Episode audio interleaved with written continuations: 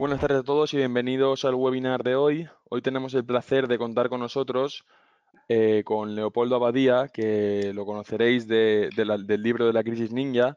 Y Leopoldo Abadía pues, nos va a hablar un poco sobre las bases para un buen ahorro, cómo descubrió los robo-advisors eh, como una alternativa efectiva y por qué decidió confiar en Finanbest. Y para eso pues también contamos con eh, Asier Uribe Echevarría, que es el CEO de Finanbest. Así que os dejo con ellos y recordad que al final del webinar les plantearemos las preguntas que nos podéis ir mandando a lo largo de todo el webinar. Fantástico. Muchísimas gracias por la presentación. Eh, bueno, pues eh, espero que se me escuche bien. Creo que de todas en el, pequeño recuadrito en el que se me ve pone un nombre de una persona del equipo, de Finambés, Katia Torres, creo, pero bueno, cualquier cosa, en cualquier caso, supongo que se ve bastante claro que no soy Katia. ¿eh? Entonces, Muchas gracias por bueno, pues atender a este, a este seminario y empezamos sin más dilación. Eh, yo creo que no hace falta eh, mucha presentación de Leopoldo Abadía, todos le conocemos bien. Eh, yo he tenido la suerte de, bueno, conocí antes a sus hijos que a él, cosa que es curioso, pero bueno, he tenido la suerte de hablar con él en los últimos tiempos bastante y, y, además de la persona pública y una persona privada terriblemente interesante que escuchar. Entonces, sin más dilación, eh, yo, Leopoldo, te doy paso. ¿eh? Perfecto, muy bien. Bueno, así muchísimas gracias. Borja, muchísimas gracias. Eh, porque yo, cuando me dejan hablar, doy las gracias porque es lo que más me gusta. Bueno, hoy deciros que ya me conocéis. bueno, que yo, pues realmente hace unos años, pocos, pues era un señor normal, con amigos convencionales como vosotros.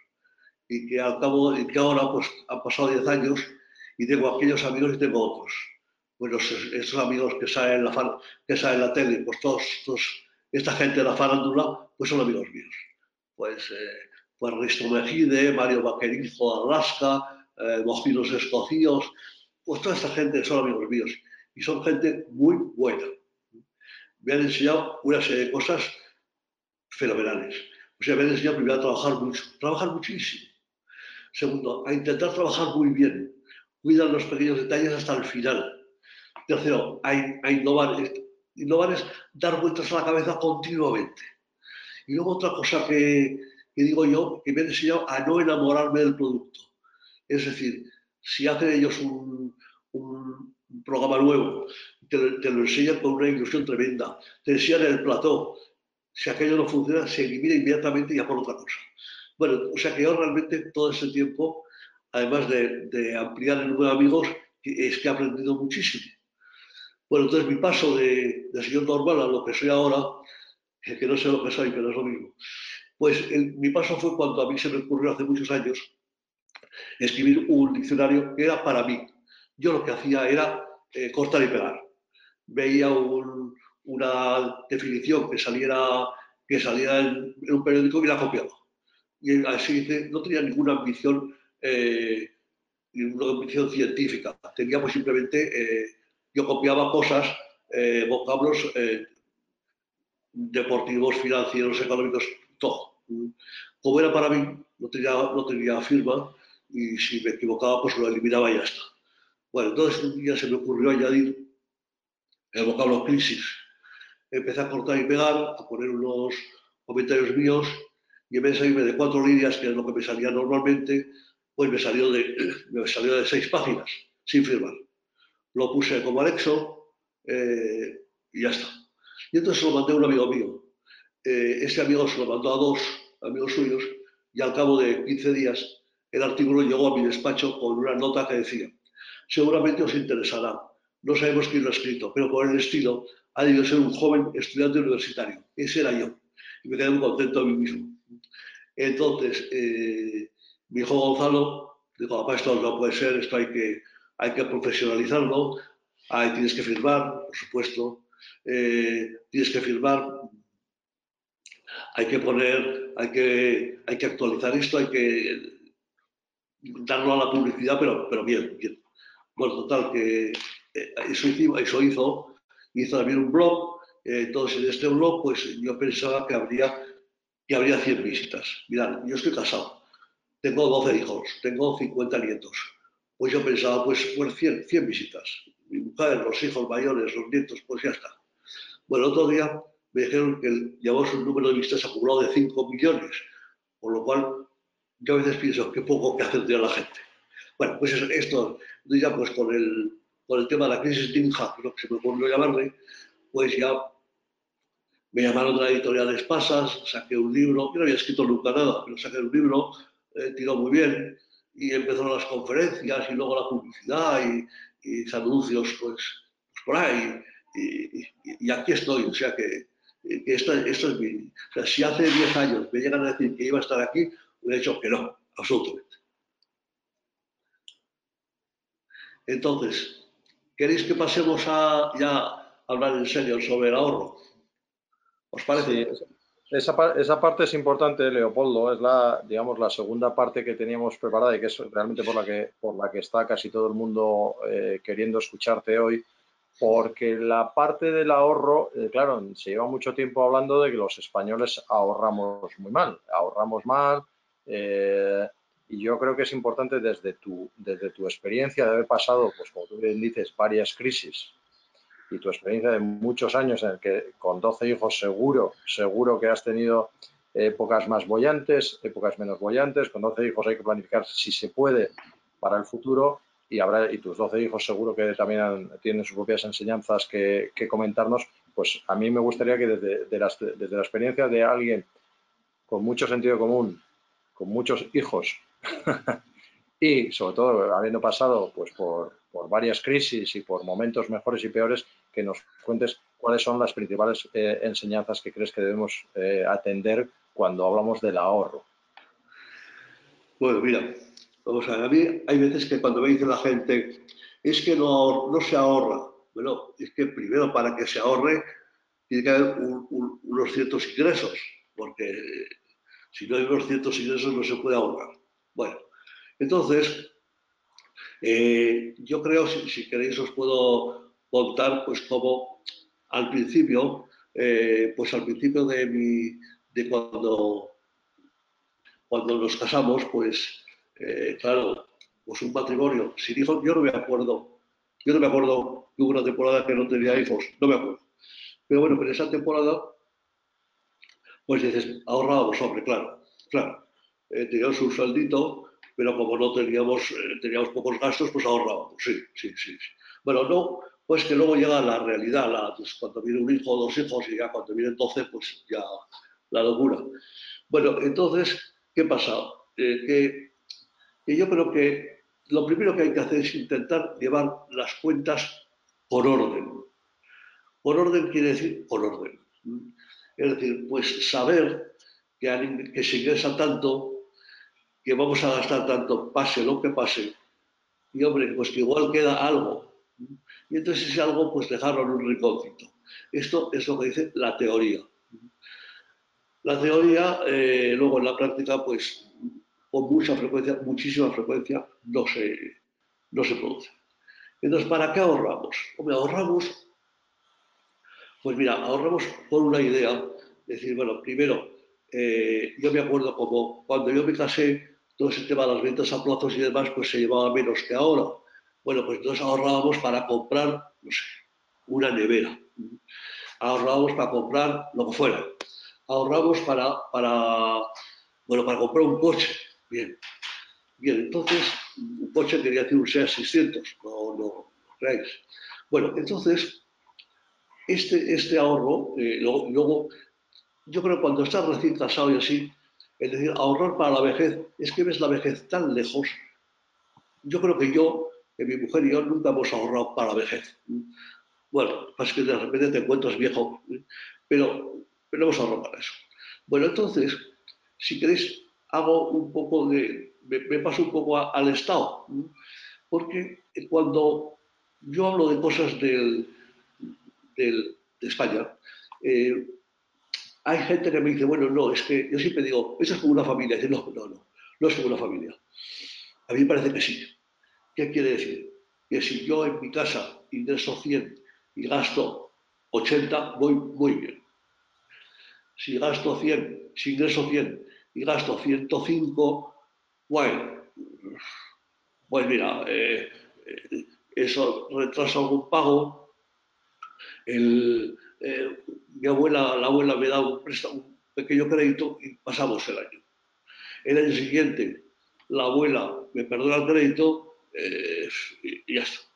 Claro, eso, si gasto, si ingreso 100 y gasto 105, pero si ingreso 100 y gasto 700, mira, ni abuela ni gaitas. Bueno, entonces, ¿qué pasa? Vámonos al Estado un momento. El Estado español y, cualquier Estado del mundo eh, tiene los ingresos. Los ingresos que son los impuestos que pagamos tú y yo, eh, las privatizaciones, privatización, privatizar quiere decir vender. Lo que venden, bueno, y algunas operaciones financieras que hacen bien. Y tiene unos gastos, pues los, las pensiones, los sueldos públicos, eh, los empleos públicos. Bueno, entonces, ¿qué pasa? La teoría dice que ingresa 100 y gasta 100, la teoría. La, práctica dice, pues que movidos por un afán político, eh, pues con mucha frecuencia eh, ingresas 100 y gastas los 700. Entonces, ¿qué pasa? A mí me hace mucha gracia cuando la gente dice, es que tengo derecho a, pero ese derecho a, ese gasto pues, eh, hay que sacar dinero de algún sitio. Entonces, hace muy poco, bueno, si me voy, si me, si me, si me voy por las, por las nubes, me cortáis, ¿eh? Bueno, entonces, si hace, hace poco, eh, en uno de estos viernes sociales que hacía Pedro Sánchez, eh, se decidieron gastos extras por 5.670 millones de euros, que no estaban. Bueno, y esto venía, esto estaba explicado en la parte superior de un periódico, de la página de economía de un periódico. En la parte inferior venía aumento de impuestos.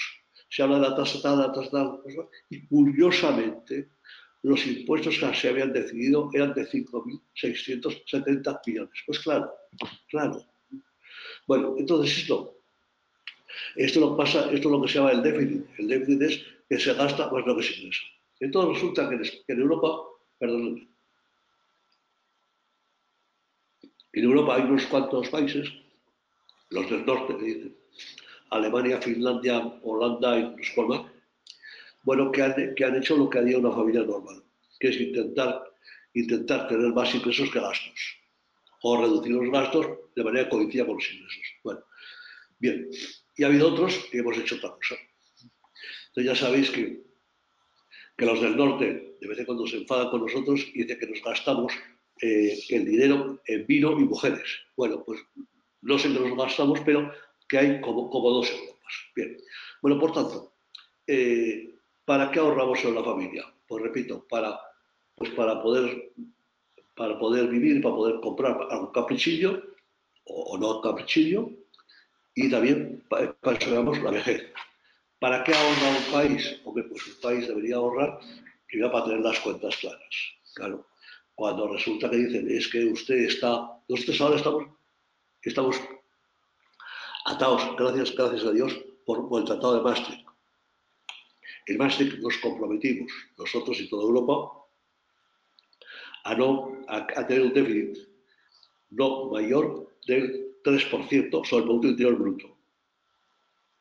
Yo el Producto siempre lo considero de un billón de euros, un billón de millones. Es más, pero para hacer las cuentas de memoria me sale bien. Un 3% sobre esto son 30.000 millones. Bueno, eh, como resulta que hace eh, exactamente 8 años el déficit era de 91.000 millones y, Europa nos dijo, oye, a ver si os portáis bien, pues ¿qué hubo que hacer? Aumentar los impuestos y bajarlos y, pegar recortes y ya está, es que es muy fácil. Lo que haríamos nosotros. Si yo resulta que en mi casa veo que he gastado muchísimo, pues reúno de familia y digo, hijos míos, eh, ánimo. A partir de mañana recortamos gastos. Sí, sí, sí. Y algunos se molestarán y dirán, ah, pero no hay derecho, sí, no hay derecho, pero no hay dinero ya está. Bueno, entonces, oye, si queréis, lo dejamos aquí por si yo puedo, puedo, puedo hablar esto infinitamente y no sé si... hay, un tema, hay, un tema, interesante, Leopoldo, que es en realidad el ahorro es gasto diferido. Pero aquí la, diferencia y, la pregunta es eh, aquí, en los países, en las familias, la diferencia entre gasto e inversión. Porque yo creo que es relevante, eh, por lo menos aquí hacer un matiz, con, que, pues, saber cuál es tu opinión, pero un país o una familia puede invertir para tener más en el futuro o invertir o gastar y, que desaparezca ese dinero. Yo creo que la, diferencia es importante porque yo creo que en las familias en general sí que invertimos para el futuro, que eso es que en realidad cuando estamos ahorrando estamos invirtiendo para el futuro y en algunos casos estamos gastando, que es cuando nos compramos algo que está por encima de nuestras posibilidades, que además se desvalorizan en, el momento. Por ejemplo, has dicho una cosa muy interesante, que vosotros ahorrabais para comprar un coche, cuando ahora la mayor parte de, españoles compramos un coche que está por encima de nuestras probabilidades, incluso endeudándonos. Entonces, esa es una diferencia yo creo importante, ¿verdad? Por supuesto, por supuesto. Yo, sabes, es que a veces en esto me muevo con con criterios de tesorería. Eh, es decir, si yo tengo 100, puedo dedicar esos 100 a un ahorro, a invertir en un, en un piso o a, o a, gastar menos en, en viajes. y, en viajes. Bueno, en viajes o, en comer. ¿eh? Que, bueno, entonces, eh, yo lo que creo es que, y, cuando pasa con el a mí me parece que hay que ver, cuando hacen las cuentas del Estado, hay que ver cuáles son los criterios. Hay, una cosa, perdóname si me voy, hay una cosa que a mí me preocupa un poco siempre, que es el tema de las prioridades. Es decir, las prioridades es lo que yo en mi casa considero que es prioritario. Es decir, yo en mi casa, si yo te debo dinero a ti y vienes a cobrar y resulta que te digo, mira, así no te puedo pagar, lo siento. Y pero a la salida te encuentras un Lamborghini en la puerta. Y dices, ¿y esto, Leopoldo, qué pasa? Bueno, que vengo por un Lamborghini, chico, porque mi nivel me lo exige. O me podrás decir, o sea, tu prioridad era el Lamborghini y no pagarme a mí. Traslada esto a la Administración Central, traslada esto a las autonomías y te explicarás muchas cosas. Así claro. ¿Por qué no hay dinero para pagar el no sé qué en determinada, determinada autonomía? si queréis os digo qué es el no sé qué y cuál es la autonomía, pero no Bueno, pues porque se, porque se ha, dado, se, ha prioridad a otra cosa. Y esa otra cosa podría ser un gasto, podría ser una inversión, pero podría ser algo que traslade unos fondos de donde debían estar a otro sitio. Bueno, entonces, bueno, esto es lo que se me ocurre. No sé si, si contesto o no contesto. No, está, está, es perfecto. Bueno, entonces, un, punto que yo creo que es aquí muy relevante, que te hago la introducción y que está completamente de moda, el tema de las pensiones. Además, el tema de las pensiones tiene hay, exacto, porque además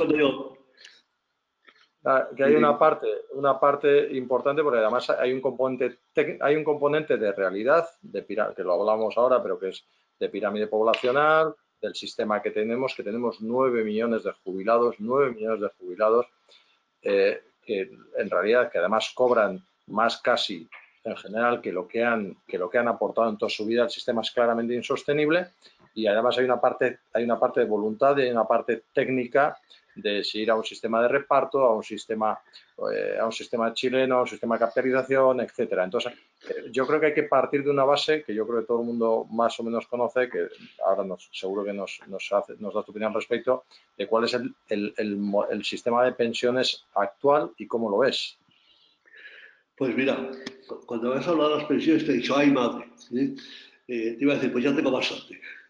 Bueno, no, realmente ya tengo más. Vamos a ver el sistema de pensiones español está basado en el sistema de reparto, que es que los jóvenes pagan a los viejos. Eh, es decir, eh, cuando un señor mayor, un señor mayor dice esa frase de toda la vida trabajando para lo que me ha quedado. Bueno, es que tú trabajabas para los viejos de entonces. Tú eras un joven que trabajaba para los viejos de entonces, pensando que cuando fueras mayor, los jóvenes de, cuando fueras mayor te pagarían. Pero resulta dos cosas. Que en Europa vamos a lo digo bien y no quiero molestar a nadie, luego lo aclaramos, que en Europa hemos decidido no tener hijos. Ya se ve que yo no, pero bueno, hemos decidido no tener hijos. Y segunda cosa, que los viejos no se mueren ni a tiros. Es, el otro día leía, eh, la esperanza de vida promedio en España es de 83 años, eh, solo superado por Japón y por los que es una gran noticia. Una gran noticia, lo que pasa es que seguía por delante se da pensiones a toda velocidad. Si resulta que no hay, no hay jóvenes suficientes para pagar a mucho viejo, mira, os cuento una cosa, esto que, como decía un amigo mío, que no salga de España. El otro día un chaval de un colegio me llamó por teléfono y me preguntó esto. Y a mí le dije una tontería absoluta, pero que el pobre me se tomó en serio. Y tuve que aclararle. Digo, mira, puede ocurrir que como no hay chicos jóvenes y, hay mucho viejo, que llegue un momento que de un, de un joven dependan 30 viejos y el joven tenga dos salidas. Una, suicidarse y otra, ametrallar a los viejos. Bueno, entonces dije esta uva, esta burrada y el policía se lo tomó en serio. Y me dice, pero eso no sería humano. Y digo, no, hijo mío, no, no, no, sé, no lo he dicho, no lo he dicho. Ahora, no vaya a ser que este, lo que diga es que Leopoldo Abadía dice que hay que matar, matar viejos. No, no, no, cuidado. Pero que nos tenemos que dar cuenta, dicen, el tema de las pensiones está resuelto. No, es verdad, ya está. Está claro, pero por, qué no se dan las cuentas? El viejo, por supuesto, quiere una buena atención médica, una buena atención normal, quiere viajes en el inserso, quiere que le enseñe a quiere, todo. Y entonces, claro, señores, que, no, que, esto lo lleva. Bueno, entonces, ¿qué pasa?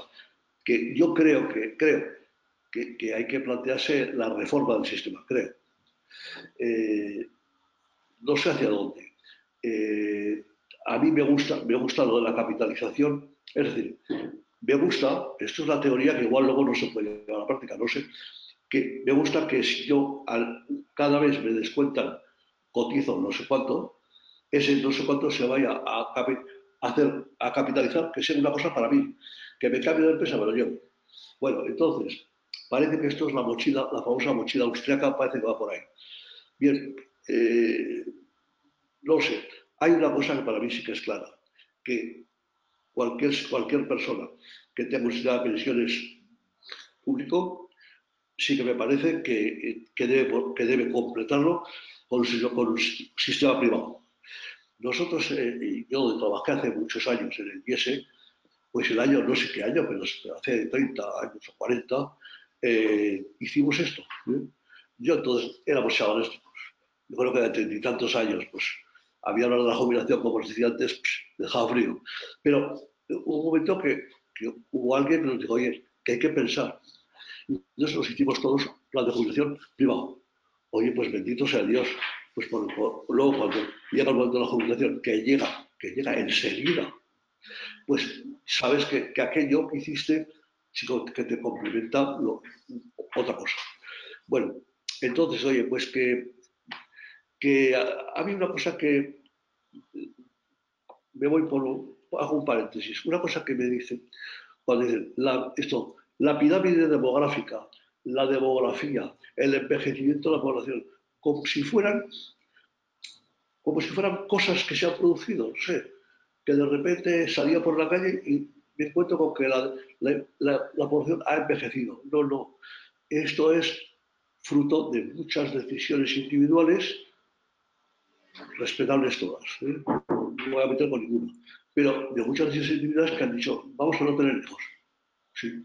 Y lo que pasa es que eso, combinado con un sistema determinado, pues hace que, la cosa esté, mal. Y combinado con que los viejos cada vez viven más porque están mejor cuidados y es un avance buenísimo, pues hace que se, que se, que se. Pero por tanto, cuando oigáis, digan, el sistema ya es sostenible, que mira, chica, en la que te lo diga, o sea, será una ministra, pues le dices, mira, oye, baja, que, que no me lo creo, no pasa nada. Pues, Leopoldo, que nos hemos, nos hemos eh, hay una parte saltado, ¿eh? que nos hemos saltado, que es bastante interesante, que, que, está ahí en la presentación, que pone los sobrecitos de mi mujer y el presupuesto base cero. ¿Qué nos cuentas de eso?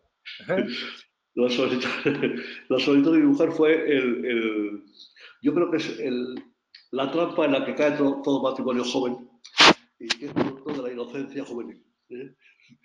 El asunto de mi mujer era muy fácil. Llegaba el sueldo eh, y mujer hacía sobrecitos. Y había un sobrecito que era comida. Otro sobrecito era servicio, teníamos servicio. Entonces íbamos poniendo así gastos. Y había uno siempre que decía diversiones. Bueno, entonces pues empezábamos a funcionar. ¿Qué pasaba? Que inmediatamente algo fallaba. Pues eh, eh, o, la comida comíamos más, o, o en gastos de vestido no sé qué. Total, que siempre, mi mujer siempre hacía una cosa, que era, sacaba de, diversión, de diversiones y en teoría nos, nos divertíamos menos. Bueno, entonces, eh, esto era un, un sistema yo creo que todo matrimonio joven de nuestra época lo siguió y todo matrimonio joven, absolutamente todo, todos fracasaron, todos. Pues porque no se hacía todo tan justo y tan justo. Bueno, los sobrecitos estaba pues luz, agua, todas cosas que han gastos fijos. Bueno, entonces, de ahí pasamos a decir, vamos a hacer un presupuesto. Entonces el presupuesto era, pues esto, nos sentábamos mi mujer y yo, ingresos de la próxima semana van a ingresar tanto. Había cosas que se ingresaron algunas semanas, otras que se ingresaban nada, pero gastos la próxima semana. Y entonces hacíamos una cosa que a los domingos por la tarde, mi mujer, que llevaba las cuentas, cogía sus papeles y me decía, vamos a, a pegarnos el disgusto semanal. Y entonces decía, vamos, ingresos. No ha llegado nada de lo previsto, vaya gastos, todos perfectamente bien, puntualísimos, y alguno más. Bueno, y entonces pues hacíamos, bueno, o sea que ahora eh, lo que tenemos más lo que va a entrar menos lo que va a salir, para la semana que viene haremos esto. Y eso lo hacíamos todas las semanas y fallaba casi siempre, pero por lo menos con los sobrecitos y con esto intentamos poner eso que nos decía al principio, orden. nosotros nos equivocamos, pero no, bueno, entonces yo prueba decía que pasamos de los sobreditos a los presupuestos, de los presupuestos al, los presupuestos al sálvese quien pueda. Eh, ingresamos tanto, mira, gastamos tanto, a ver si podemos ingresar más. bueno, entonces esto no, lo digo para desmoralizaros, pero que no, si os pasa eso en vuestra casa, que no penséis que sois los peores, no, pasa siempre. Bueno, entonces hay, una, cosa, hay una cosa que me gusta mucho. Eh, me parece mí, hombre, sirve para las familias, sirve para las empresas y me gustaría mucho que sirviera para la administración pública. ¿Qué es esto del presupuesto a base cero? El presupuesto a base cero es muy simple. Vamos a ver.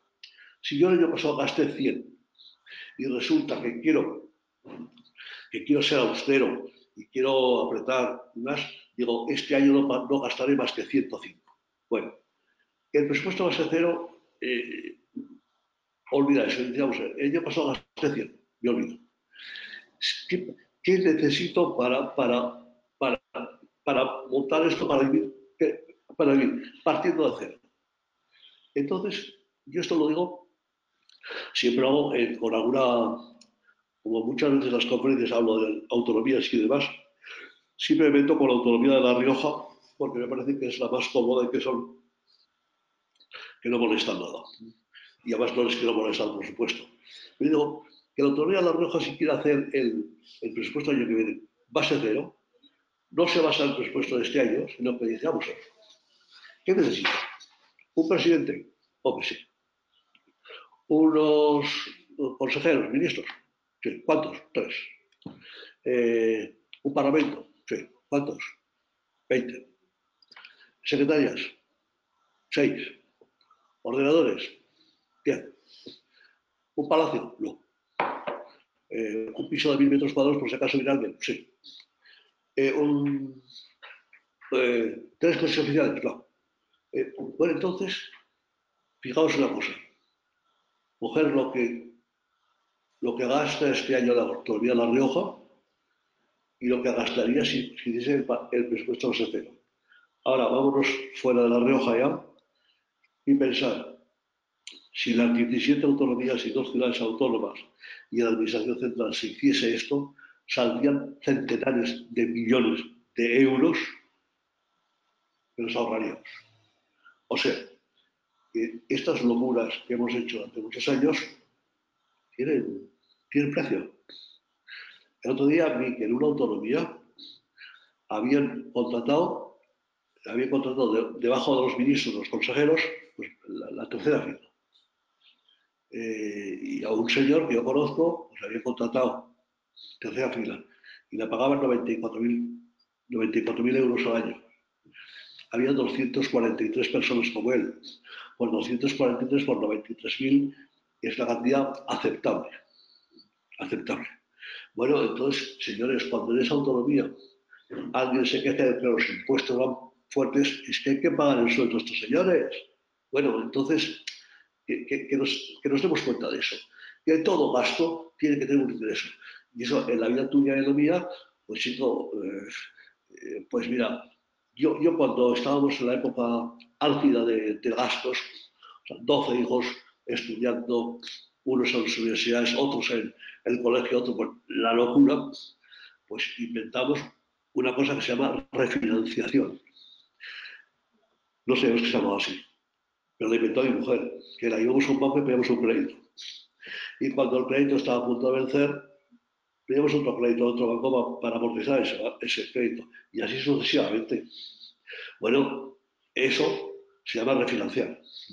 Bueno, con lo cual, mi mujer, mi mujer siempre dice que ella inventó los presupuestos generales del Estado, que inventó el presupuesto base cero, que inventó, que inventó todo esto.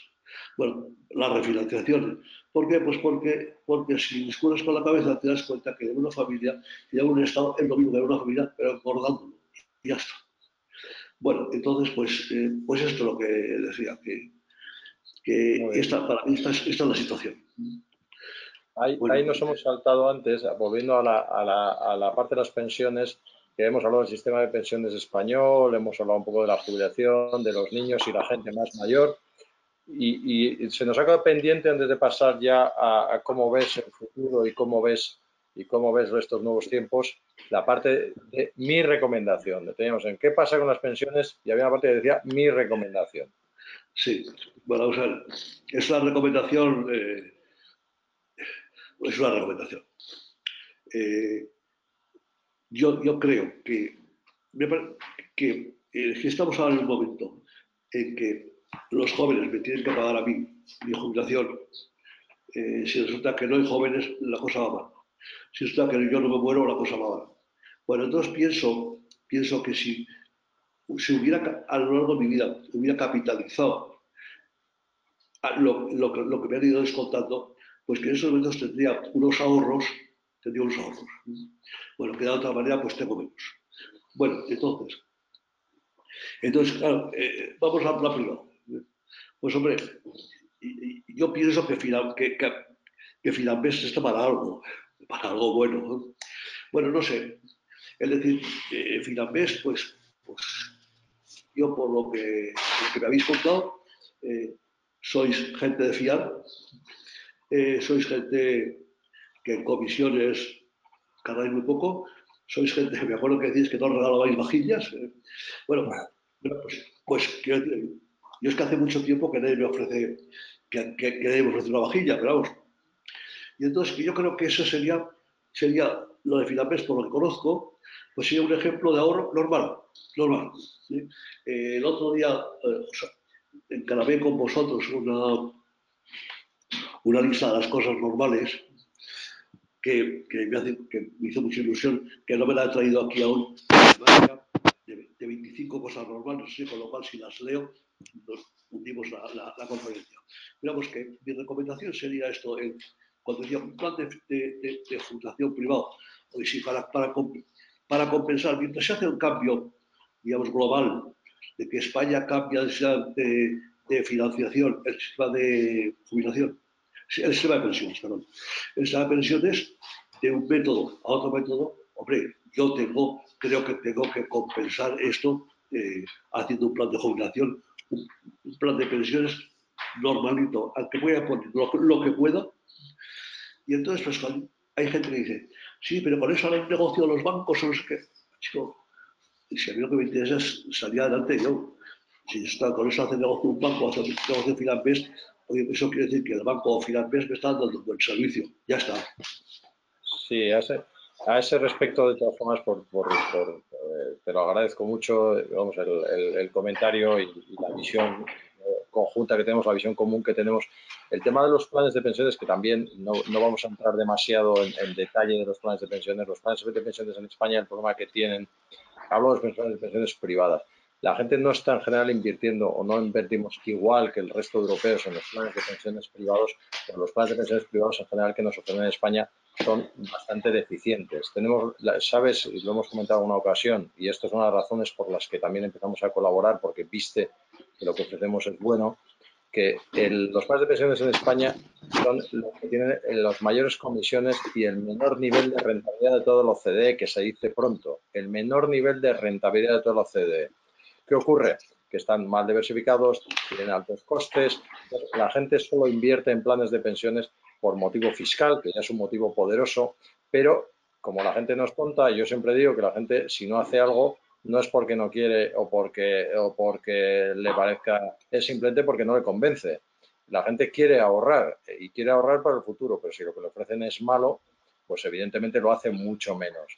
Los planes de pensiones que tienen que tener, pues cualquier producto financiero, tienen que tener diversificación, tienen que tener bajos costes y tienen que, ser, tienen que estar invertidos a poder ser en arquitectura abierta, esto, seleccionando los mejores productos del mercado. Cuando uno va a comprar cualquier cosa, lo que espera es que le ofrezcan algo bueno, que no tenga intereses propios, el que se lo está vendiendo más allá del interés, en la medida posible, del interés del que está comprando y sobre todo que tenga bajos costes. Esa suma de bajos costes, diversificación global y en productos de arquitectura abierta hace que tengas unos, una, rentabilidad buena para tu futuro. Eso es lo que hacemos nosotros y eso es en general lo que nos está ofreciendo, pero cuando para ahorrar mejor. Que los planes de pensiones estén bien construidos. Los planes de pensiones privados es una buena, es una buena inversión por motivos fiscales, pero tienen que estar bien construidos. Entonces, es un poco lo que tú estás comentando. En ese, en ese punto, por seguir eh, adelante, que luego, que luego seguramente habrá preguntas al respecto de cómo hay la construcción, de cómo están construidos, incluso eh, cuáles son, cómo deberían estar construidos los planes de pensiones para que, la gente los busque en Finanvesto, los busque en cualquier otra entidad, es cuéntanos un poco qué es lo que ¿Cómo ves el futuro? Tú estás preparando un libro, además, Leopoldo, creo que lo vas a sacar en enero. ¿Cómo ves el futuro? ¿Eh? Oye, déjame que diga una butada y luego contigo. Es que otro día dimos una conferencia a la Limón, José María Gay de Liebana y yo. Y somos muy amigos y nos lo pasamos muy bien. Y cuando te lo pasas muy bien con alguien, la conferencia sale muy bien. Y entonces, eh, al final, llevábamos, bueno, nos, nos, alargamos de una manera tremenda porque no había quien nos parara. Y a las diez y cuarto de la noche ya le hicieron muchas señas a José María y él acabó diciendo, bueno, ¿cómo veo el futuro? Y dijo, ¿cómo veo el futuro? Y luego dijo, Leopoldo, ¿y tú cómo lo ves? Y pues mira, yo a mis 86 años lo veo corto. La gente se rió y ya me fui. Bueno, vamos a ir. Yo os digo un poco, déjame que diga un poco lo del lo que, lo que estoy viendo ahora y cuál es el enfoque del libro. O sea, esto puede ser que sea publicidad, pero como el libro está todavía a mitad, esa publicidad, bueno, es publicidad. Vamos a ver, yo lo que veo es una cosa. El otro día hice una lista de 50 cosas que están pasando ahora. Pues cosas como el relativismo, el, los sistemas de pensiones, eh, el Brexit, en Cataluña el Catexit, 50 eh, cosas, 50 cosas gordas. Y además, y llegué a una conclusión, dije, es porque a la gente dice, es que viene una crisis, ¿no? Y, y peor que la anterior. Y no, no, es que no viene una crisis, no, no, es que ha cambiado todo. O sea, realmente es un cambio, se me ocurrió escribir que era un cambio de paradigma. Lo que pasa es que me sonó, me sonó como una cursilada. Pero sí, sí, un cambio de todo. Es decir, y o te enteras de que esto ha cambiado o, estás, te has quedado con Felipe II. Bueno, entonces, por tanto, así como cuando en la crisis, en la crisis ninja, eh, así como entonces, eh, pues yo decía, bueno, si yo supiese la dimensión del, problema, sabría, eh, haría una estimación, exageraba y decía, si fuera, si me dijeran, si fuera de 500 euros, los pondría en mi bolsillo y los regalaba. No, no. Y entonces había una fecha de terminación. Yo creo que esta de ahora no hay fecha de terminación. O sea, ¿cuándo se acabará esta? Nunca. Porque no es una crisis, es que ha cambiado todo. Las relaciones en las familias, los millennials, todas las relaciones, eh, los millennials, yo tengo un par de millennials en mi casa y se ha aprendido mucho. Son chavales buenísimos, pero piensan de otra manera radicalmente distinta como pienso yo. Bueno, entonces, creo que lo que antes, lo que hace 10 años era lo normal, ahora no. ¿eh? Y conseguir una familia normal, pues es distinto de antes. Bueno, entonces, hay una cosa, eh, me pasa la lista de las cosas, de las cosas, pues fijaos, decía el relativismo, la corrupción, el estado de mentira global, es decir, las fake news, es mentira normal. O sea, yo te digo ahora que llueve y tú sales a la calle hasta que hace sol. Y cuando te quejas, Dios, era, un hecho alternativo. No, era un hecho alternativo, era mentira. Bueno, pues esto ahora es normal. El, el, respeto miedoso a lo políticamente correcto, tienes que tener mucho cuidadito con lo que dices. Eh, los millennials, los, los valores, la demografía, la conciliación familiar. Bueno, o sea que, claro, cuando a lo que nosotros llamamos normal es extraordinario, así de claro.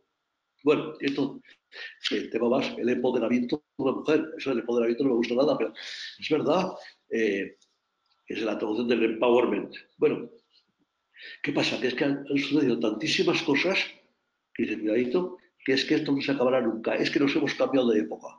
Llámale como quieras. Yo, como no sabía cómo llamarle, al cambio de paradigma le llamé el cambiazo. Ya verá cómo, ya veré cómo lo pongo ahora. Bueno, entonces no sé, no sé, te estoy contestando. Bueno, entonces, ¿qué pasa? Me has contestado perfectamente, sí. Yo estoy de acuerdo. ¿eh? El cambio estructural de paradigma eh, época. Eh, bueno, probablemente el, impacto ha sido principalmente por, por las nuevas tecnologías y por Internet. Yo el otro día vi una. lo que provoca la inmediatez y la comparabilidad que, genera Internet ha, transformado completamente bueno, pues desde las relaciones sociales hasta, hasta la economía. Yo el otro día estuve en unas, en unas conferencias terriblemente interesantes y, me ponían y, nos ponían como en, todas las industrias que les ha impactado Internet, los beneficios, los márgenes de esa industria se habían reducido a la mitad. Los ingresos, todas las ventas habían, habían aumentado porque la inmediatez y que todo esté en Internet y que todo pueda ser comprado más rápido genera que haya más ventas en global, pero los márgenes de las industrias impactadas desde discos, retail, servicios financieros, etcétera, se habían disminuyó al 50%, era terriblemente espectacular. Entonces, claro, las industrias, hablo, hablo de, ahora estoy hablando de temas puramente económicos, la, transformación que supone industrias que donde antes ganaban 100, ahora ganen 50, exigen que se transformen completamente en modelos de distribución, en modelos de, bueno, pues en modelos de fabricación incluso, y todo esto surge, por eso surgen, pues bueno, modelos como el nuestro, ¿no? De, de Finambest, que pueden dar bajo ese nuevo esquema de bajos costes, seguir dando buenos servicios. El problema es, esta transformación que tú estás comentando, que la, gente exige buenos servicios, pero a unos costes completamente diferentes. Las entidades tradicionales, o eh, cualquier industria me refiero, ¿eh? los poderes tradicionales tienen muchas dificultades para dar el servicio esperado al coste esperado y nosotros y jugadores como nosotros surgimos precisamente por esa necesidad de la gente quiere seguir teniendo un buen servicio, pero, pero no está dispuesto a pagar o quiere tener incluso un servicio superior a un coste bajo. Eso es precisamente bueno, los modelos de este tipo. Y ese cambio de paradigma nos ha afectado completamente a nivel económico y como tú bien decías, ha transformado, las, ha transformado incluso las sociedades. Sí, el tema de las, de las, redes Leopoldo, perdona, antes de que contestes, si te parece, pasamos a las preguntas porque vamos un poco justos de tiempo. Pasamos a las preguntas. ¿Os parece? Yo si queréis os las, voy, planteando y respondéis cada uno lo que consideréis. La primera pregunta que nos llega nos, nos dicen que qué le diríais a alguien que ahora mismo no quiere invertir sus ahorros porque la bolsa ha subido mucho y porque los tipos de interés están muy bajos. Bueno, esa, esa es, bueno, yo le la, la, parte de, la inversión, esa, eh, a ver, la peor idea, somos un país que hace muy mal market timing. ahora mismo, este año lleva una subida casi, nosotros tenemos una subida en, las, en los planes de pensiones, ya no te hablo en las carteras, los planes de pensiones hemos tenido una subida de una rentabilidad muy importante de dos dígitos. Entonces, si estás esperando a, que, a invertir en el mejor momento, te vas a confundir casi siempre. El momento para invertir siempre es hoy y ahora si tienes que invertir, si quieres invertir, siempre es hoy, ahora. Hacer market timing siempre es un juego perdedor y que los tipos de interés están bajos, evidentemente, pero sí tenemos inflación. Entonces, que sepas que el dinero que no estás invirtiendo estás perdiéndole, estás perdiéndole poder adquisitivo. Nosotros sí que creemos que es un momento para invertir. estamos dando una rentabilidad. Lo que sí es, es verdad es que hay que invertir de una manera determinada, de, diversificación, con diversificación en diferentes mercados y sobre todo con muy bajos costes. Pero vamos, yo con total seguridad te digo que el momento para invertir, si quieres invertir, es, es, aquí, es aquí y ahora. No sé, Leopoldo, ¿qué, opinas? No, fíjate, déjame que me vaya, me vaya, a la publicidad. Este, a mí una de las cosas que me gustó de Finanbest fue cuando me dijeron, mira, eh, te vamos a ofrecer los mismos productos que a los clientes top. ¿eh? Bueno, te vamos a, te vamos a ofrecer eh, todos, los, productos. No te vamos a cobrar comisiones. Te vamos, o sea, me parece que me habrían un, Hay una cosa que he leído, en lo, de, lo de los... Claro, lo, único que no me gusta de esto es que esto se llama Robot Advisor porque suena mal. Pero bueno, quiere decir que el robot viene de robot. ¿eh? Pero bueno, suena mal. Entonces, bueno, pero ¿qué pasa? Que a mí me parece que si alguien me pone en contacto con lo que puedo, con lo que puedo tener en el mundo, oye, entonces pues seguramente puedo encontrar, puedo encontrar eh, inversiones que me interesen. Hay una cosa que me ha gustado, eh, viendo la, las cosas de Finanbest, que es lo del test. O sea, que, te hagan un test que, mire, usted es, usted es un, señor que lo que le gusta es el alto riesgo. a, por alto riesgo. El alto riesgo quiere decir que tiene alto riesgo. Es señor conservador. Quiere decir que me parece que eso de que te hagan una inversión a tu medida, si todavía bien, yo en cuestión de inversiones no soy, no soy ninguna maravilla, pero a mí eso de el mundo a mi alcance me gusta. Bueno, chicos, no sé si, si, sirve para algo esto o nada más. Muy bien. Muy bien, pues si, si, queréis os paso a la siguiente pregunta. Nos preguntan ahora que eh, para qué cosa pediríais una hipoteca, es decir, para qué cosa, para qué tipo de, bienes os, endeudaríais. Eh, yo para yo para ladrillo eh, y creo que para pocas cosas más yo al ladrillo le tengo, respeto ¿eh? es decir si yo compro un piso una casa pues ahí está que sube de precio sube de precio que baja de precio baja de precio pero ahí está es decir, me, da la impresión de que, de que hay cosas tangibles, es decir, que puede ser, oiga, se ha usted dudar para invertir en no sé qué. Oiga, ese no sé qué es, muy volátil. ¿eh? El otro día no sé quién, no sé quién día, tiene una que en euros para comprar criptomonedas. Y dice, hombre, me parece, me parece ya un, optimismo desbordante. Entonces digo, si me endeudo en euros para comprarme un, piso bien, pues yo por tanto ladrillo. A ver, no sé qué así. Sí, a ver, el tema del endeudamiento, que es un tema interesante, que yo he estado 20 años en banca, eh, eh, a ver, por definición, el ladrillo da de rentabilidad y eso está comprobado, o sea, está comprobado, es, empírico, aproximadamente un 1,25, un 1,5, extrayendo gastos de rentabilidad real anual a largo plazo. Los mercados financieros también mirándolos a largo plazo dan una rentabilidad del 4 o 5 aproximadamente. Entonces, el, endeudarse para comprar una primera vivienda tiene otro tipo de consideraciones. Una primera vivienda da una seguridad familiar, da, sin ninguna duda unas consideraciones, eh, tiene otras consideraciones.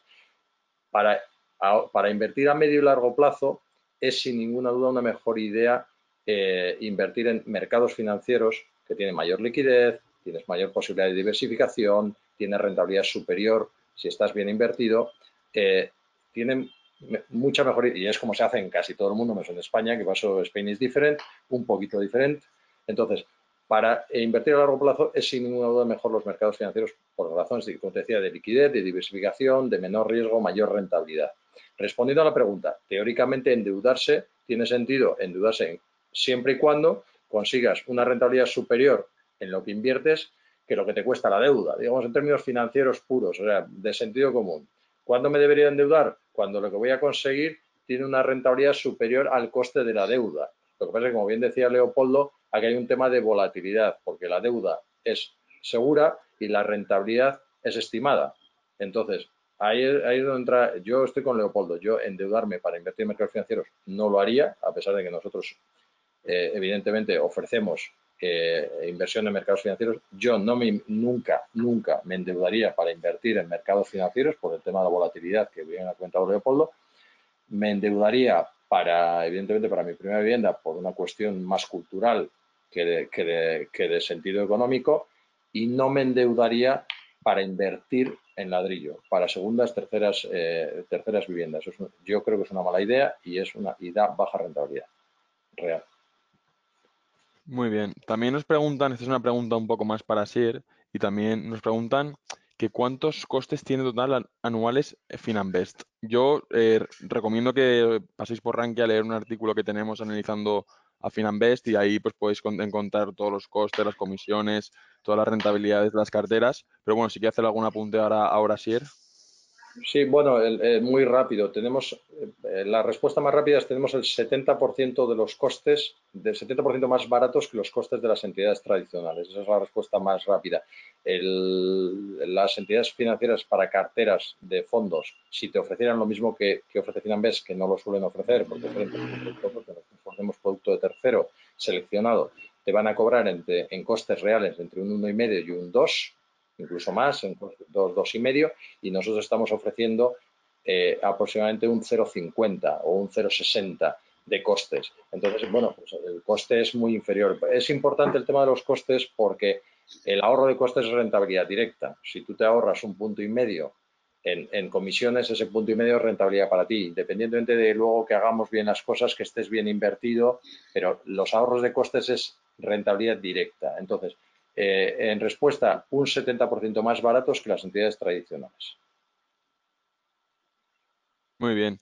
Y ahora, si os parece, la última pregunta se la hago a Leopoldo y nos preguntan, Leopoldo, que qué consejos le darías a todos los jóvenes que están encontrando ahora su primer trabajo para a la hora de ahorrar.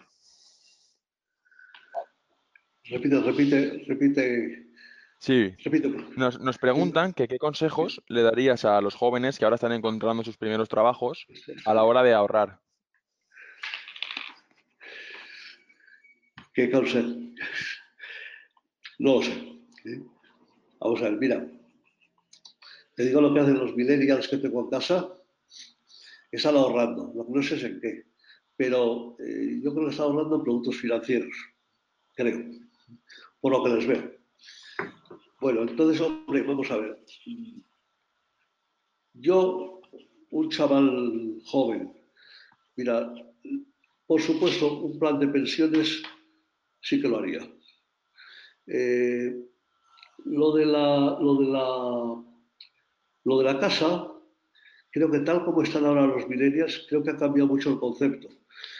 Es decir, yo creo que ahora es mucho más normal empezar a trabajar hoy aquí en Barcelona y dentro de seis meses estar trabajando, no sé, en, Washington. Hay una cosa que digo, que lo de la globalización, que la globalización quiere decir que estamos en, lo, cuando decía que estamos en la aldea global, la, la globalización para mí es que los, los barrios de Barcelona hace unos años se llamaban Pueblo Nuevo y Pedralbes, y ahora se llaman Shanghai Washington. Con lo cual, yo creo que es bastante normal que un chaval diga, no me compro, no compro un piso porque lo normal ¿eh? será que, este chaval pues, pues, pues, pues, desde donde, donde sea. Bien, entonces, Por tanto, eh, yo pensaría en el plan, el plan, de pensiones y, por supuesto, pues porque ese chaval se volverá viejo un día y tendrá, o sea, según qué empleo tenga, le ofrecerá un plan de pensiones en su, en su empresa. Bien. Bueno, entonces, más cosas. Hombre, pues eh, sí, una cosa es, si, es decir, si fueran, si piensan tener hijos, pues hombre, sí, sí. Eh, cuestiones de, educación de los hijos, no de, de herencia. A mí cuando me dicen, ¿y qué les va a dejar usted a sus hijos? Mientras no les deje deudas ya pueden firmar ahora, ¿no? Bueno, es decir, yo, yo me, me más por un plan de pensiones en, en, plan de decir, oye, ahora que tengo 30 años, que tengo un buen, que tengo un buen trabajo, voy a ver si, si, si, me gasto, si, si preparo el futuro. Una cosa que haría también es lo de gastar más en formación. Eh, tal como están las cosas, eh, bueno, eh, el mercado tiene que ser es cada vez más competitivo y, a la gente se la rifan. Bueno, a la gente buena. Bueno, entonces que me parece que hay que ser bueno. ya no hablo de idiomas y eso porque yo parto de la base de que todo, todo chaval, en esos momentos todo, todos, tienen que hablar inglés como castellano. Eso, no, no inglés como yo, que pienso en castellano y traduzco al inglés, no. Tienen que pensar en inglés y, y, hablar inglés. Eso todo. Eso ya lo digo, por supuestísimo. Por tanto, todo, todo, todo tiempo que se emplea en enseñar otras cosas que no sean inglés es una pérdida de tiempo. Pero eso es otra cosa. Bueno, entonces, por tanto, primero formación. Es decir, eh, formación también dentro de un orden. Me explico. Hay gente que, que hace un máster, que luego tiene que hacer un doctorado y que luego cuando dices a ver si trabajas de una vez, te dice, ya a hacer otro máster, no, basta. Pero, pero formación, porque que, ahí sí que hay que elegir muy bien las cosas. Otra cosa que creo que tiene que formarse la gente es el formarse en la decencia.